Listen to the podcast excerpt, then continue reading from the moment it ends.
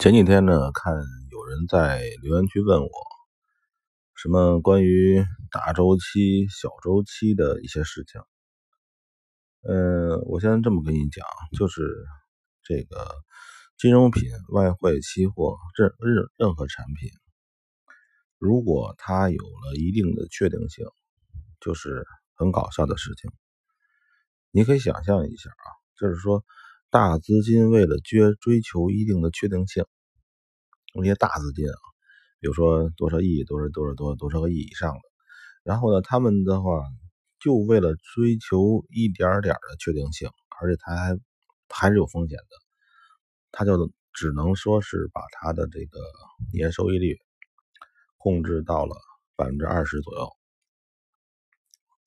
你听听，就是说，只有那些那个。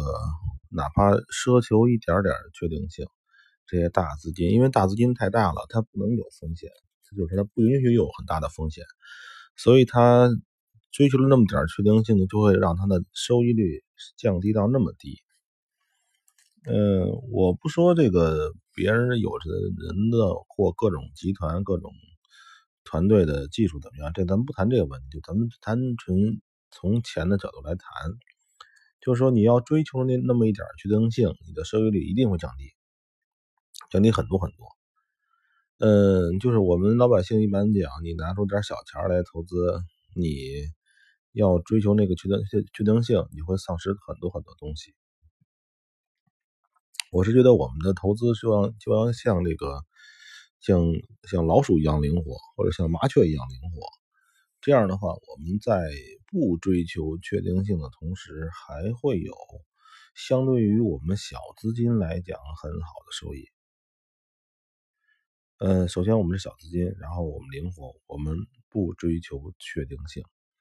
当然，这个时候如果你反过来听我这些话，就是有的人想把小资金追追求确定性，还要追求大收益。我告诉你，这个基本上。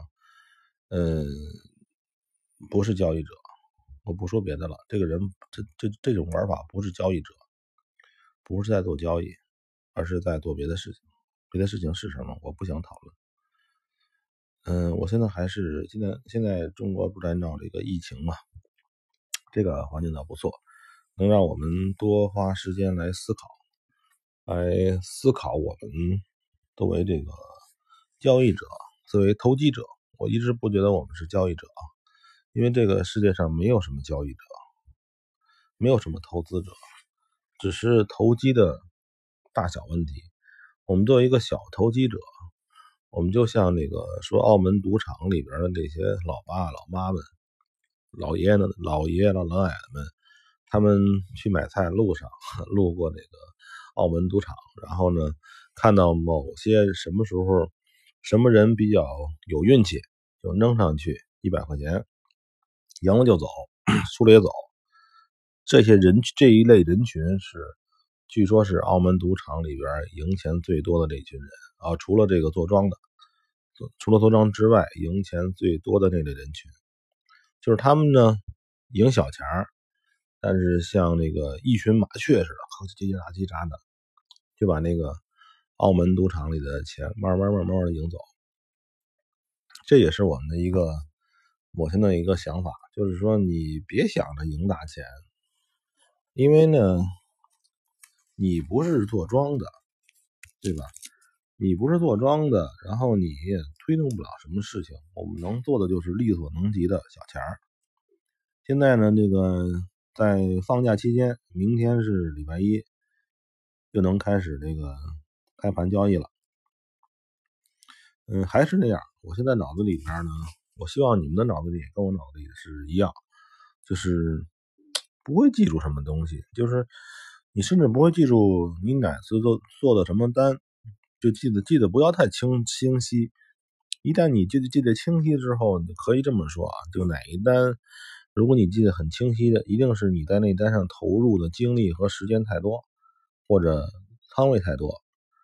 啊，这个时候它占据你很多的脑子，脑子里边的空间，这个不是好事儿，这个会让你奢求确定性，是吧？你希望就是这一年有几次战役你能吃饱，这是胡闹，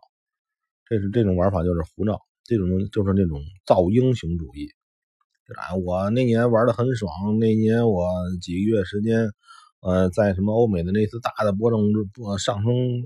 上升潮流之中，我抓住了，然后我怎么怎么怎么样，这这都是胡闹，这都是那个怎么说呢？就是那个电视剧式的造英雄式的这东西，他就是想造出这英雄来，让让你看，然后你跟着他玩，你教你你反正就是他不是让你挣钱，他是为了为了这个。吸引人气，然后再卖别的东西，卖卖培训呐，呃，这个卖软件啊，卖这个什么，反正就是说，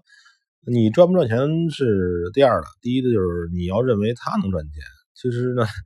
我就这么说，能赚钱的人没有人想抛头露面的，谁不想？就是挣了钱让别人不知道呢。